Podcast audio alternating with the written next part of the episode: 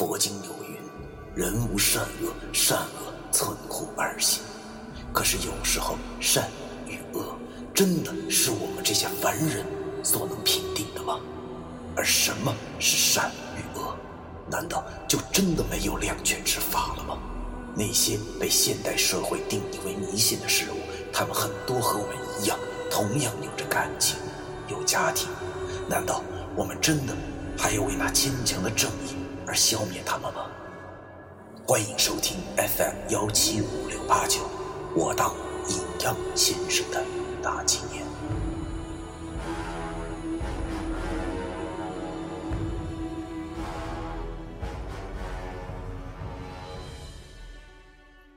第二百五十五章，黄巢。李欧听我这么一说，扑哧一声又笑了。他对我说：“ 你你也这么以为啊？我也是。哎，不过听说那是他们大闹地府时的形象，你知道吗？地府的工作人员就就照那么做了。听说那那姿势啊，在古代好像是放马过来的意思。放放马过来？别开玩笑了。”现在，如果你对谁做出这种手势的话，一定会被揍死的。感情在古代，这种猥琐的造型还有一定的尊敬成分吧？老祖宗留下的东西真是太博大精深了。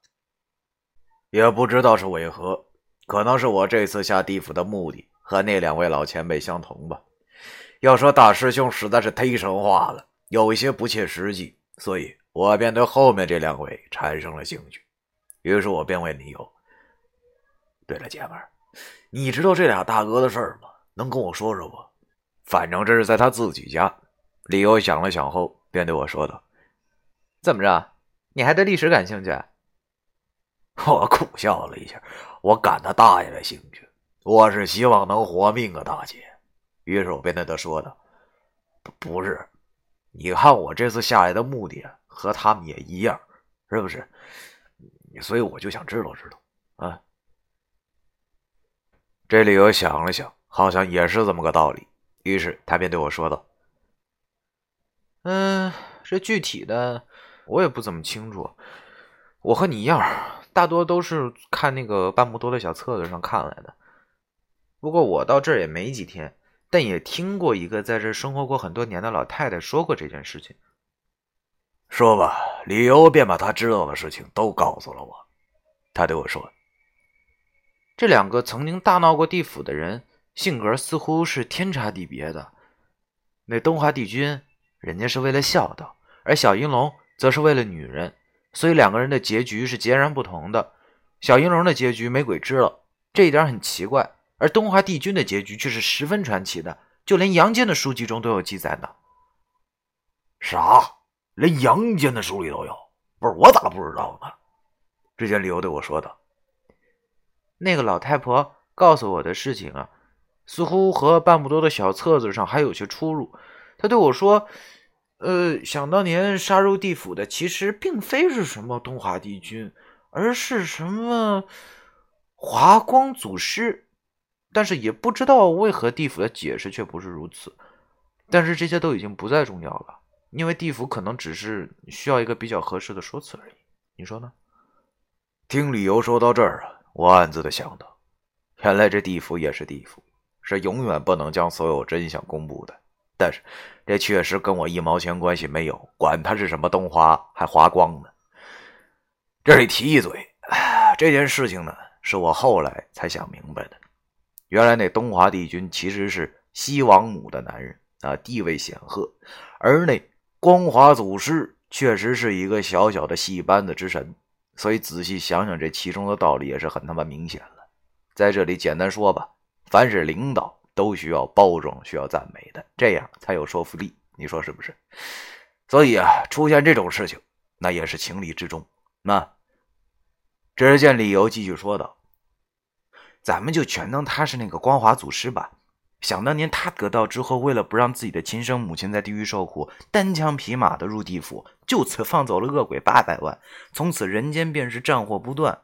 随后，事后这个光华祖师被抓了回来，但是都说那上天有好生之德，而且这华光祖师孝感动天，其心也善，所以他并没有受到什么惩罚。但是，一码归一码呀，他放走恶鬼八百万呢，导致阳间生灵涂炭的事情是无法被宽恕的。于是阎王便让他再入轮回，亲自去收复那些八百万恶鬼所擅自投生的人。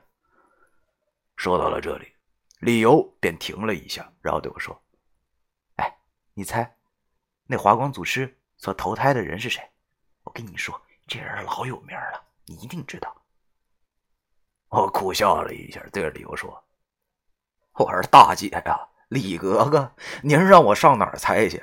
就算是蓝猫淘气三千问，还得一集一集看呢。”更何况这中国上下五千年了，您就直说成吧，别吊兄弟胃口了。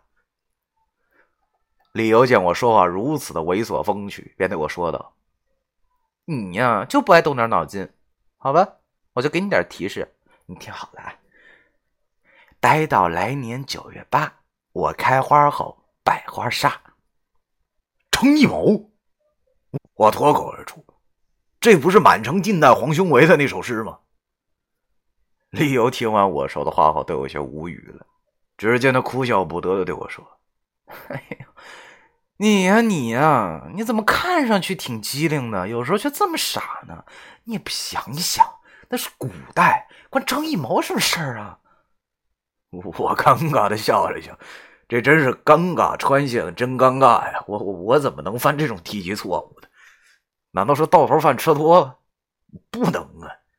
我忽然想起了老一，难道是我和这小子待在一起时间太长被传染了吗？想到了这里，我竟然有一种想笑的冲动，也不知道我的英俊侠爱的杨坚会不会打喷嚏。可是没等我笑出来，等等，等等，待到来年九月八，我靠，不会不会是他吧？我的心忽然跟着跳了起来。三长两短的心跳，就好像是老太太蹦迪。别看腿脚不好，蹦的还挺欢实。于是，我有些不敢相信的说道：“你，你说的该不会就是黄？”李由见我终于猜对了，于是便笑着对我说：“没错，就是黄巢。黄巢就是华光祖师的转世。”听李由这么一说，我差点就他妈蹦起来了。这也太巧合了，因为我们一直寻找不到七宝最后一样材料，这正是皇朝的武器——皇朝剑呐。想想这冥冥之中自有主宰，注定让我知道一些有用的情报吗？想到了这里，我便慌忙的对李由说：“我说妹子，不是格格，李格格。”你快点继续告诉我这整件事是怎么回事啊！理由当然不知道七宝的事情了，所以他不了解我为啥会如此的激动。但是他倒也挺直接的，也没问我啥，便直接继续对我说起了这件事情。其实这事儿，地府老一辈的鬼魂都知道。那当初这个华光祖师转世后，便投生到了一家盐贩的家中。由于他这个天生长相怪异啊。确实属于骨骼惊奇的一种人啊！据说他黑的那就跟非洲人似的，而且还有仨鼻孔。当初就把那夫妻俩给吓坏了，就把丫给扔扔一大树去。可是没没多长时间，又反悔了，便去找孩子，却发现原本在树下的孩子却不见了，而那大树枝上却传来了婴儿的啼哭声。原来他是神仙转世，也就是正宗的先生命。是有石鬼保护的。石鬼见他被父亲遗弃，怕他被野兽所伤，便把他拖到了树枝上的一个鸟巢里。他的父亲便认定了这孩子一定是神仙转世，便上树从鸟窝中抱下了儿子后，就给这孩子取名黄巢，字巨天。黄巢由于是先生命啊，所以长大后呢能文能武，但是他并不知道自己的使命，所以。便去考取功名，他一路过关斩将啊，是二十年来唯一的一位文武双状元。当今皇上听说此事后，他妈乐坏了，说啥都要把自己女儿赐给他。可是皇朝上朝听风的时候，高皇帝就变卦了啊，因为这小子长得实在是忒他妈难看了。他以为皇朝是贿赂官员才得的状元，于是便废去他的功名，永不录用。气得皇朝出城后，就在城门下踢了那首千古反诗。这下可好啊，就遭了杀身之祸。从此官兵追杀，没有了宁日。说的是这一天，他跑到了一个山上的寺庙里，却发现这寺庙的和尚们呢，早已经出外迎接他，而且口称圣上。他便挺奇怪啊，问这是怎么个情况。那寺庙的主持法明便对他说道：“原来早些日子，寺庙晚上这灯油老是莫名其妙的减少。他暗中查看呢，发现竟然是地府的小鬼上来偷油。抓住那小鬼后，小鬼便告诉他为啥要偷油。原来呀，这段时间地府很忙啊，赶着写这个生死簿，所以油灯不够，只能上来偷点法明问那小鬼为啥油灯不够的时候，那小鬼便跟他说出了皇朝之事，说他马上就会得到一把天赐的宝剑，那把剑能杀人八百万，流血三千里而不遭业障，而第一个杀的就是你。那法明一听就疯了呀，于是他便每天都带领这徒弟在此守候皇朝。如今见到皇朝以后，便好吃好喝的待他，求他放自己一条生路。听法明这么说，皇朝也想起了自己的使命，便答应了不杀他。过了些日子，果然有仙女送剑给他，称此剑以皇朝为名，可以杀人八百万，流血三千里。三个时辰后，祭剑便可开封。于是皇朝回去跟那法明说了，让他躲得远远的。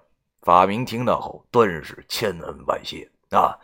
然后遣散了寺庙里的和尚，自己躲到了后山一个枯死的大树洞里。他想，这皇朝再缺心眼儿，也不能有个大树祭剑吧？可是他错了，这皇朝啊，还真是挺缺心眼儿的。他见时辰快到了，便向后山走去，心里琢磨着呀：我这新本山这次祭剑，千万不能杀生害命。啊，一定要找个什么死物才行，比如石头啊、枯树啥的。还真挺巧的，在后山上啊，竟然还真让他发现了一棵枯死的大树。于是，黄巢便站在树前默默祷告，之后便一剑砍了下去。大树拦腰折断，那树洞之中还咕噜出一脑袋来，那正是倒霉蛋法明。黄巢见死掉的法明，便感叹道：“我本有心放你。”可是你却自己送上门来，这不怪我，只怪你在劫难逃。说吧，黄巢便提剑下山去完成他的使命了。这故事啊，八成是真的，因为后来我在文书店中查资料的时候就查到过，和当初这个理由说的差别不大。但是这都是后话了。想想当时我正在地府听理由说完这话我，都合不上嘴了。这也忒悬了吧！这黄巢剑竟然那么猛，竟然能杀八百万人呢！不过这都还不是让我感到吃惊的，真正让我惊讶的不是那剑能杀多少人，而是那剑的作用——杀人不造孽。这意味着什么？这好比我拿着这把剑，随便捅死个人都不会有事儿。啊，因为那个被捅死的人应该直接就从这个世界上消失了，我不用负任何的责任。这简直就是世界上杀人灭口必备首选之良器呀！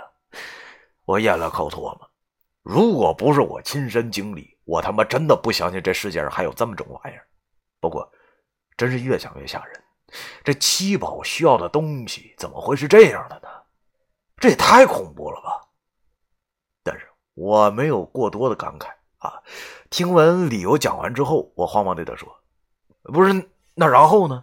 黄巢最后好像也没当皇帝几天就挂了吧？他完成任务了吗？那那把剑呢？最后到哪儿去了？你知道吗？”李由见我这么问他，终于没忍住，别问我：“你怎么了？你怎么这么激动干什么呀？”我当然没工夫跟他解释了。于是便对他说道：“哎呦，我的姑奶奶，你就先别问了，一会儿我再告诉你，行吗？我都快给你跪下了，你就快接着说成吗？”李由见我如此抽风，便也没说什么。他对我说道：“我听那个婆婆说呀，其实华光老祖并没有完成任务，因为他毕竟投生成人，是人就会有感情，更何况重情重义的华光老祖呢？他大业已成之后呢，就算出了还差两个人，而这两个人偏偏正是自己的妻子和儿子，所以他便没有忍心下手。但是天道不可违，这点是毋庸置疑的。嗯，思前想后的黄巢只能长叹一声，就抽出匕首自尽了。